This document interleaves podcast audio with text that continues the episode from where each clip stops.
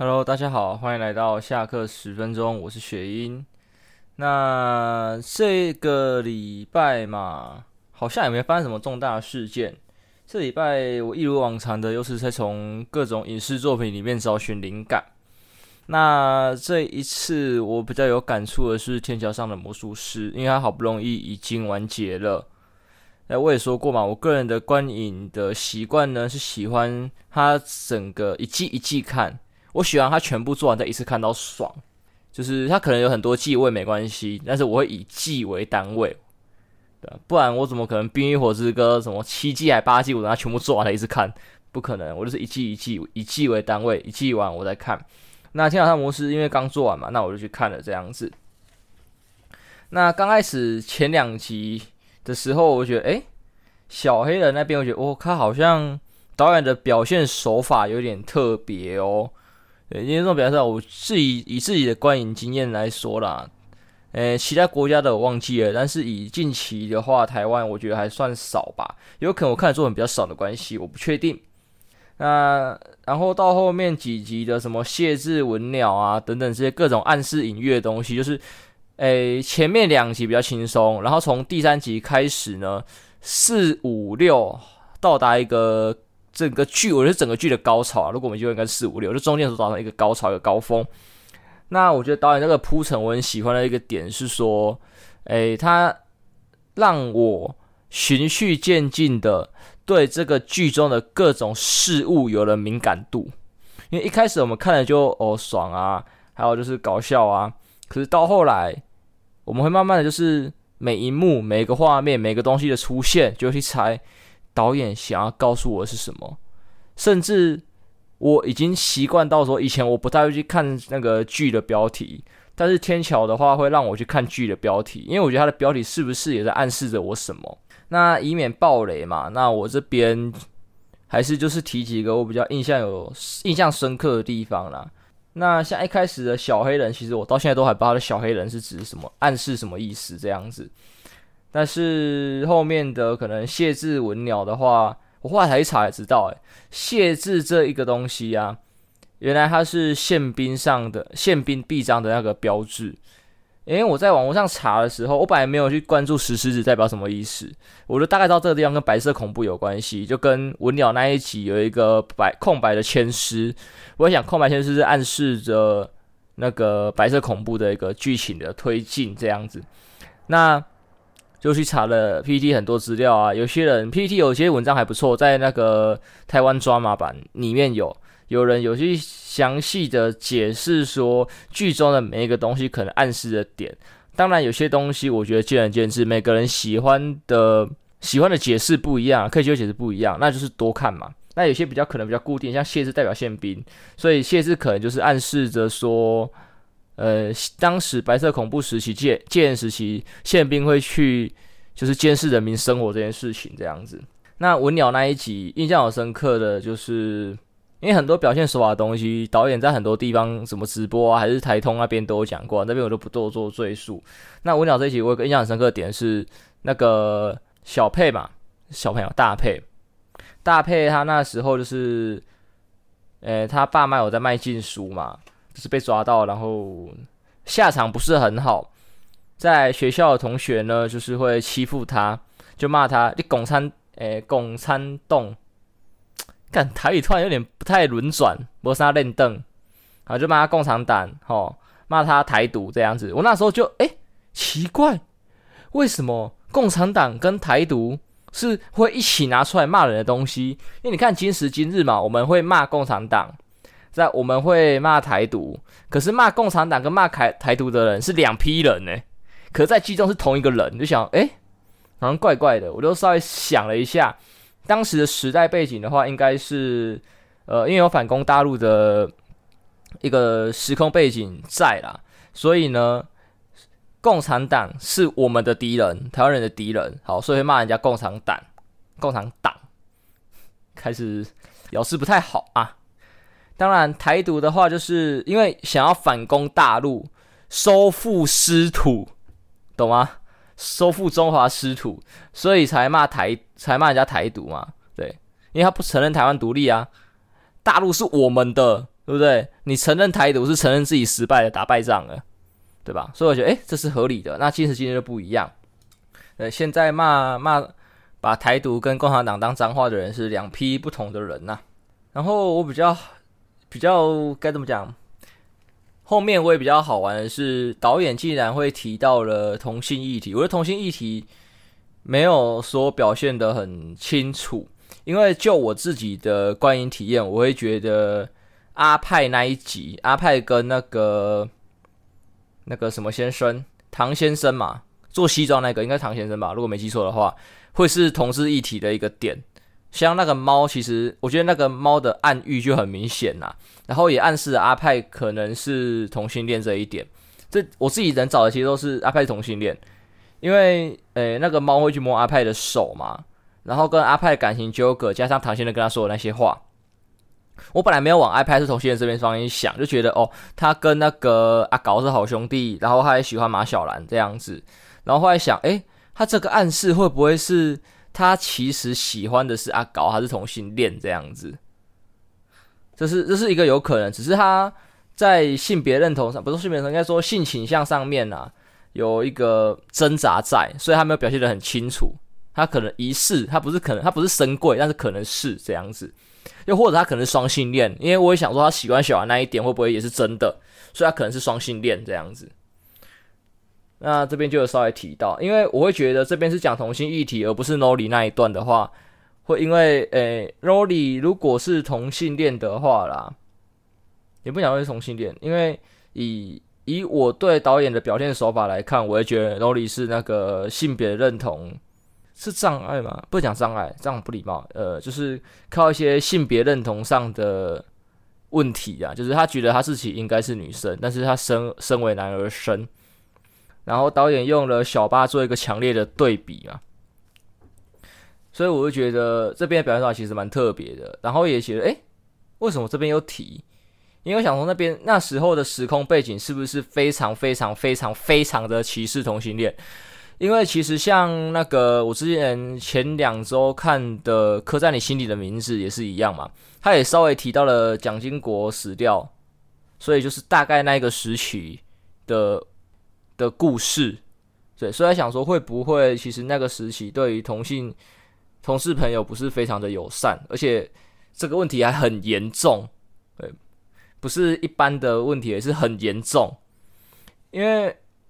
因为我不是那个年代的啦，所以我不清楚。再加上说，从我小学就是有记忆以来到呃国高中这边，都觉得同性议题还好，没有什么在新闻上看到在吵。可能我关看的新闻比较少，不确定。就是我没有感觉啦，不像从我大学开始，我很明显的感受到同性恋一直有在，就是同志们一直有在各个地方发生，努力的想让大家认同这样子。就是我觉得。诶、他们发生的频率有落差，对，才觉得，诶、如果当时那个年代，大家他们就有这些问题的话，那是不是他们的力量会慢慢的凝聚，越来越出来，而不是好像那个年代很严重，然后突然断掉，然后现在再很严重这样子。虽然目前结果是好的，算好吧，因为同事婚姻已经合法，但是世人的眼光还是不太友善呐、我会觉得说，呃，我会把同性恋这边可以扯到，就是我会把同性恋、同志、身障人士，还有一些可原住民，反正就是弱势族群，统称弱势族群。对，我不是，我不带有歧视，我是指就是在这个社会中比较少数，对，比较没有力量的一群人拿在一起讲，会觉得。呃，可能因为他们是少数人，而且人类，我觉得可能所有的物种都是这样啦，会对于比较特别的人事物，他特别优秀或是特别的不优秀，都会有一种排挤的现象。我觉得物种可能也会有，生物，其他生物也会有，对，因为异类嘛，对吧？不管他优秀还是还是弱势，就是异类嘛，他不普通啊，大家就觉得会怕。那我觉得这个怕的话呢，不就不要不会造成恐，你懂吗？当然恐是一件很很极度的事情，就像贺哎、忘记是贺龙还是那个乔瑟夫有有一段脱口秀吧？如果如果我没记错的话的话啦，如果有记错，大家可以纠正我。就是有说，诶，像蟑螂嘛，你害怕，你害怕它，你看到蟑螂是啊，有蟑螂这样子，然后会躲嘛，会叫嘛。可是你看到同性，你会说啊，有同志，没有，你只是你只是离他远远的这样子，对吧？他说怕跟恐是不一样的，我忘记他内容是讲什么了，就是怕跟恐是有有一个明显的区别，但是哎，这段不重要，我就觉得说，呃，你没办法认同或接受跟他们做朋友，也没人强迫你啊，那你就不要接近就好了。你不要硬要接近人家，然后还去做什么欺负、看不起等等的行为动作，对吧？因为如果你不去接触，就是两个相安无事。我像，呃，举个例子好了，像大家的求学历程当中啦，我不知道几率大不大。像我的话就，就很容易有遇到说班上会有特教生。我不能说我多正义，就是说他们被怎么样了，我一定会站出来。但是很明显的感受到说，他们受到的待遇不是非常的友善。但是我自己能做到，就是说我不加入那群人，然后平常我跟他的互动呢，尽量维持跟我的同学们一模一样，对吧？就是虽然你心里觉得还是会觉得有点别扭，因为他可能因为某些身体状况之类的而有。嗯，跟你的沟通或交流上比较有跟别人不一样，但是我会多花点耐心，就是让我们最后的目标是一致的。对，啊，我不会去做欺负他的动作。那当然，他们被欺负的时候，我很庆幸啊，我的求学历程没遇到非常严重的霸凌。对，但是至少就是该怎么讲，大家过还算舒服。有我印象中有比较过分的，但是那时候有同学挺身而出。那我也协助了挺身而出的同学，虽然我没有带头的勇气，或者说那时候因为有人带头，我可能反而松了一口气。那我就是附和带头那一个人，所以我觉得大家都是人生父母养的，人人生而平等嘛，都是生命都是平等的啦，没有没有必要被差别的对待。我觉得不管不管是什么都一样，对吧？我觉得大家应该要认同这一点啊。而且说到生命平等的话，我觉得想到一个。我自身很有趣的一个现象，我不知道大家会不会，就是其实我非常的不喜欢，可能打蟑螂或打蚊子，诶，至少八九成的时间不喜欢。一来是可能讨厌怕，我不知道。虽然我小时候科展做的是个驱蟑的实验，对，我每天要抓蟑螂，屌吧？但是现在的话，就是不喜欢跟蟑螂接触。该怎么讲？一般来说，遇到蟑螂的情况，第一点叫我妈。干，我妈可以用手直接把蟑螂拍死，超恶。其实也，你们是不是以为我要讲超屌？我觉得超恶。好，但是讲恶也不对，他们生长环境就那样吧，所以也不能说他们也不想要恶啊。说不定我记得，不是说不定啊，就是我印象中好像有研究指出蟑螂其实很干净还是什么的吧，我忘了，对吧、所以恶只是我们给它附加的印象。就像那些弱势族群啊，人家也没什么，也过得正常正常的。硬要觉得人家恶心，人家到底讹到你了？他妈的，对不对啊？你自己要去弄人家，你就你跟他在路上遇到，你也不会有交集啊，你就人就闪开就好了嘛。对，你要干嘛一直在意人家呢？对不对？你心里没放下，对，说不定人家根本就不 care 你这个普通人，你在意人家的特别干什么？你你只是他妈普通人啊，人家还比你屌诶，他是特殊的存在，对，稀有的物种。哎，岔题了，岔题了，我这个拉回来，就是好讲回刚才蟑螂部分，我不喜欢打，就是我也不知道为什么我养成这个习惯。我在做杀蟑或杀虫的时时候呢，我会做一个动作，就是像杀蟑螂，我就跟他讲不好意思啊，我再把它拍死。对，因为我知道他不是愿意生而为蟑螂的，但是我们对蟑螂的既定印象就是脏乱嘛。害虫嘛，那你们就会做驱逐，那我也不知道这行为对不对，所以我只能跟他说不好意思，只能请他下次投胎投好一点。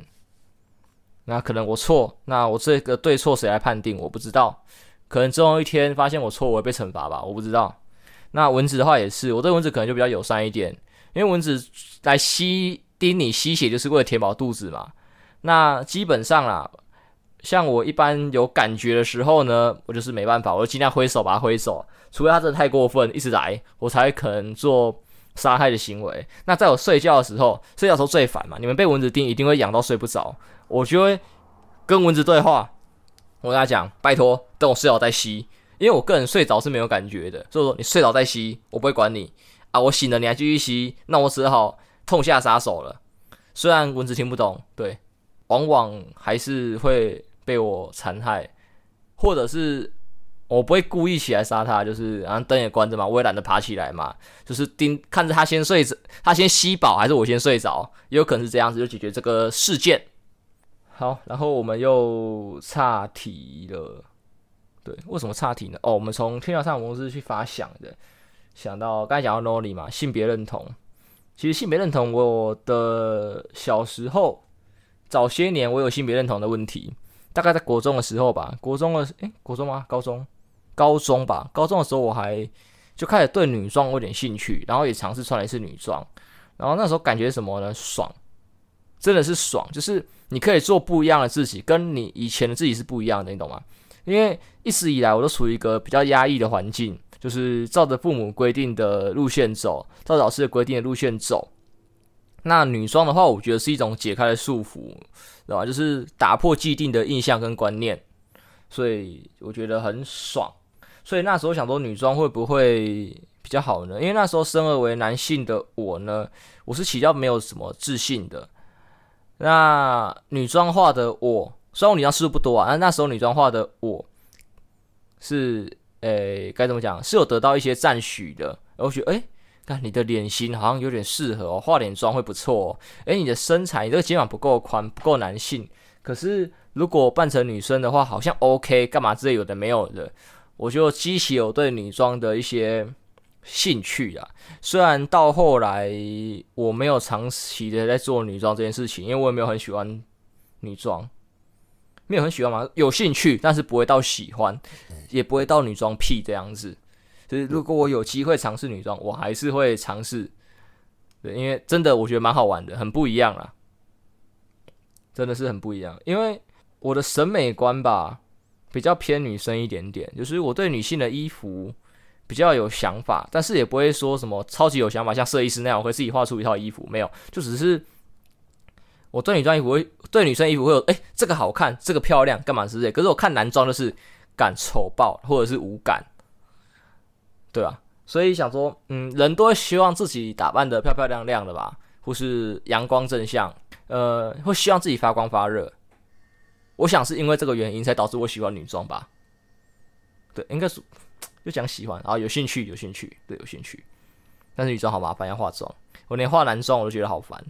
以前大学在后半段的时候，我比较努力，还会出门要跟。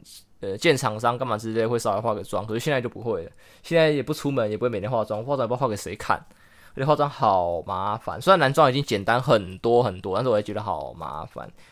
唉，所以 Noli Noli 就那样吧。最后的九十九楼，九九楼，我也是没有很很想透导演想表达的意思，但是我想那应该是所有人的梦吧。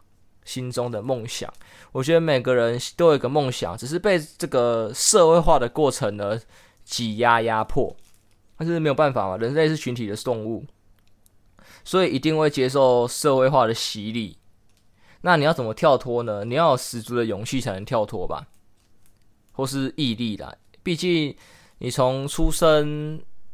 你的父母如果就是已经经历社会化的人，而不是那个少数已经跳脱的人呢，你就先被你的家庭给挤压、校正，对，然后再送入社会，开始上学嘛，送入社会，呃，现在好像十二年国教嘛，你要经过十二年的洗礼，对，十二年的再教育，对，这用词可能有点深，但是我觉得是再教，因为他们教育制度的话。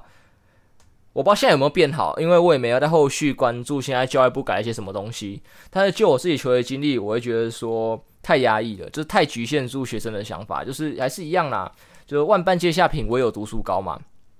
就是你做什么都是屁，读书才是好的。像我前几集也讲过我的亲身经历啦，我觉得我读书不行，所以我想要从科长或是机器人这一边去做出一番成就。来，可能往上升学或是什么的，但是就被我父母跟老师阻止嘛。他们觉得这个没用，还不如读书比较好。但是你看现在在社会上呢，我觉得有一技之长的人反而比较吃香，而且反而现在也很多人的观念变成说，真的有一技之长比较好诶。因为以前的我觉得有一阵子人应该是很看不起科大生，就觉得科大的就没什么这刚哎你啊这样子。但是我觉得不要看不起他们啊，因为像有一首歌我很喜欢，叫做《低贱的人》。好，显然乐队唱的《低贱的人》。啊，显然乐团《低贱的人》，其实有没有几句歌词啊？就是说说，呃，像有一句说，用劳碌向资本家交换应得的青春。那其实不管是技职专班出来的，或者是说我们这些读普通大学出来的人呐、啊，你最后面不都是一样吗？卖干。你你机械系出来怎么样？施工系出来怎么样？还不是卖干啊？那他们那些技职出来的技职场的人，是不是也是用他们的身体在换钱？我觉得是这样啦，就是真的用身体换钱，大家都是一样的，没有谁高谁低，谁贵谁贱，大家做的工作是一样的。像后来还有一句歌词是说，大家都想要做个有钱人，那谁来刷油漆？谁来擦地板？谁来当他们脚底下的穷困，对吧？我们的这个社会，你的食衣住行娱乐，都是由各种你所看不起的人所构筑起来的。这句话可能讲有点重，因为真的没有他们的付出，那你今天也想不到这个社会的便利，对吧？简单一点嘛。油漆工，你自己刷，有本事你自己刷。还有那个可能土木盖房子的板模工等等之类的，有本事你他妈房子自己盖。对，你凭什么看不起人家？而且像现在很多大学生，好了，出来毕业二十二 K，人家板模工厉害一点的，或是勤劳一点的，一个月赚的钱可能四五十 K。一百一百 K 可能有，我不确定，可能有跑不掉，因为我记得师傅级的薪水很高，那他们算日薪，那你日薪都没他们高嘞，那你凭什么看不起他们？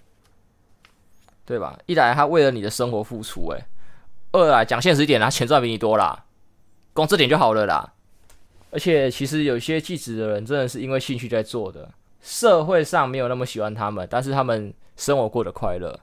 可能美容美发的啊，服装设计的啊，甚至说偶秀也是。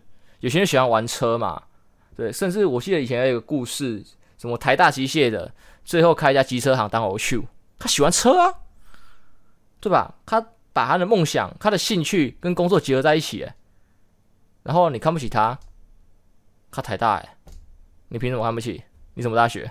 是不是？所以真的啦，不要古外讲文人相轻。我想你可以用在这里吗？大家都是辛苦人呐、没有必要谁看不起谁啦，好不好？为什么会从梦想九十九聊到这里？对啊，好了，那我们扯回梦想，那我就会说，如果可以的话啦，我希望大家还是保有自己的那颗赤子之心。虽然我们可能被社会所挤压，而没办法达到当初小时候的理想。但是我觉得你可以不时的问自己，你想成为什么样的大人？你想成为什么样的人？不一定是大人，人也可以，对吧？我觉得只要你还能时刻的叮咛自己，那我觉得你终有一天可以成为你想要变成的那一个人。至少啦，至少在这个社会上，你不要变成你讨厌的那一个。我觉得这就足够了。我们可能穷极一生都没办法达到我们的目标、我们的理想、我们的梦想，但是至少不要成为你讨厌的那一个人，不要成为小时候讨厌的自己。那这个话题的话，我会聊到呃百灵果吧，因为最近百灵果他们又出现系列影片嘛，就是真假百灵果跟黄豪平录的，那就有提到说。Podcaster 可以去参加他们十月要办的一个 Podcaster 的 Open Mic，对，所以如果你们需要曝光的话，或是练稿，可能可以上去吧。毕竟好像免费，然后就是台下有一些基本的群众啦。那你讲得好，你有料，你就会被看到嘛。那你讲得不好就下去，那就可以审视自己，你就没有理由说啊，一定是我没有被看到啦。来，免费的曝光机会在这里啊，自己去自己去报名，你们自己去找百灵果的资料，你们有兴趣就可以报名。那我的话，我比较因为十月嘛，我没办法确定我那时候有没有空，毕竟我现在算是自由业，虽然自由业很自由，但是我觉得也很不自由，就是我觉得很多事情有时候会莫名其妙的挤在一起，就什么工作都接。对，我现在就是几乎什么事情都接，没有钱的我也接哦，不好意思，都没有钱，几乎都没有钱，那就是都做。好，所以我们要确定我那时候有没有空啦。再就是我可能我对我的 podcast 还是没有一点的自信，所以我想说，我先去看别人怎么讲的，然后觉得诶，好像我也可以耶，我再上去吧，反正应该这个东西会是长期的吧，应该会是长期的。好啦，那一样百灵果的话，还有第二个就是他们那一集就讲到有提到于北辰将军，就是他们觉得最好笑的一集节目是于北辰将军。那我就想，诶，那集是什么？我后来就是回去看，诶，看这一集前五分钟我有看，然后我不知道因为什么原因我就没有看了。那我后来就把它看完，我发现真的于北辰将军是蛮有趣的一个人，他的论点与军人论点来说，就是跟我们想的有点不一样，就是我们就以为军人可能深蓝啊，在脑残男的那一种啊，没有诶、这位老将军的观点都还蛮清晰的。像我有印象，大家有兴趣可以多听一下他的那集 podcast 啊，你们打白灵果于北辰将军应该就有。那我提一个跟最近有关的，好了，像是新疆棉事件，很多艺人被迫表态嘛。那其实也不是最近才这样，只是很长期都很多艺人被迫表态。那大家我们大家就会讨厌那个艺人嘛，那艺人就会变成里外不是人。那因为很相信就有讲到说，呃，军人需要的是舞，需要舞，诶、忘记他说军人需要什么，那艺人需要舞台，对吧？那其实中国大陆给的一些节目干嘛之类，就是他们的舞台。因为像他自己提的是欧阳欧阳姐妹的故事，对，他们就想去唱国歌吧，就国庆什么的。他就说他们需要是这个舞台嘛。那他就觉得说这就是一个商演啊。那被迫表态或是干嘛也没有什么，只要他不卖台，我觉得他原因是这样，只要他不卖台，那他觉得都没有什么。因为像说，他是觉得军人是不可以的，因为军人有自己的立场，所以他没办，军人没办法。但是艺人不是，艺人就是靠表演吃饭的。那他们去中国这些节目啊，还是各种庆典做表演，就是他做他们的工作，好不好？他们也不是故意要去的。难道他们爱台湾就只能一定要在台湾工作吗？他们不能去赚美国人的钱、日本的钱？对不对？他们赚美国人钱，赚日本钱，你就说，你都会说觉得没什么。为什么赚中国的钱，你们就一堆话？还是你们其实见不得人家好啊？这边是我加的，后半段是我加的。我我是这么想，因为其实日本将军这个论点来对我来说，他算点醒了我。因为我一直来对被迫表态这件事情就是做一个疑问啊，就是表态到底，嗯，到底好不好？但我会觉得，哎，听听觉得好像表态没差。还是要赚他们的钱嘛，那就可能表表个态，或者什么的，我觉得可能也没什么啦，因为基本上讲出来的话跟行为，我觉得是可以分开看的吧。他可能嘴上说哦，我支持新疆棉，他只要赚中国的钱，但是没办法，他们需要舞台，需要曝光等等的，但是不说就会被封杀，他们有他们的压力在。但实际上呢，他们可能会呃在台湾有一些建设啊，可能捐钱。还是盖学校，像古天那样盖学校之类的，诶，也不错啊。他的行为是爱台湾，可是他嘴上说的话是挺大陆，有差吗？没差，反而你很爽嘞，赞啊！拿大陆的钱来投资台湾，虽然大陆人可能觉得不爽啊。我可能这一段没有表现得很好，我觉得有兴趣这一段的人，这个论点的人，可以还是听一下百灵果玉变成将军那一期会比较好，因为。对啊，唉，唉，只能说各行各业都有自己的难处啊，所以大家也没有必要这样子去胁迫他人。我觉得你们可能就是看热闹嘛，觉得这样骚很好玩，觉得这样表态很好玩。不管是你们还是大陆那些小粉红们，就觉得哎，这样好玩，其实也没什么，是没有必要这样为难人家啦。那实际上艺人，我觉得放宽心一点嘛。大陆的钱给的够哈，可以抚平你抵抗这些流言蜚语、这些谩骂负评呢，也就 OK 了，对不对？就像他们里面有讲嘛，这些钱能不能弥补你对这些这个事件的风险评估之后的损害？对，能弥补你的受伤的心，钱给的够多，那就没问题了啊！大家不要自己人，不要为难自己人呐，好不好？好了，那今天节目也到这边吧，那差不多了啊！今天就大概推荐给大家看个《天上的魔术师》，然后歌可以听个《低贱的人》，显然乐队《低贱的人》都还不错。好啦，今天节目先到这边，这边，这边，这边，对，好，那我们下周再见，拜拜。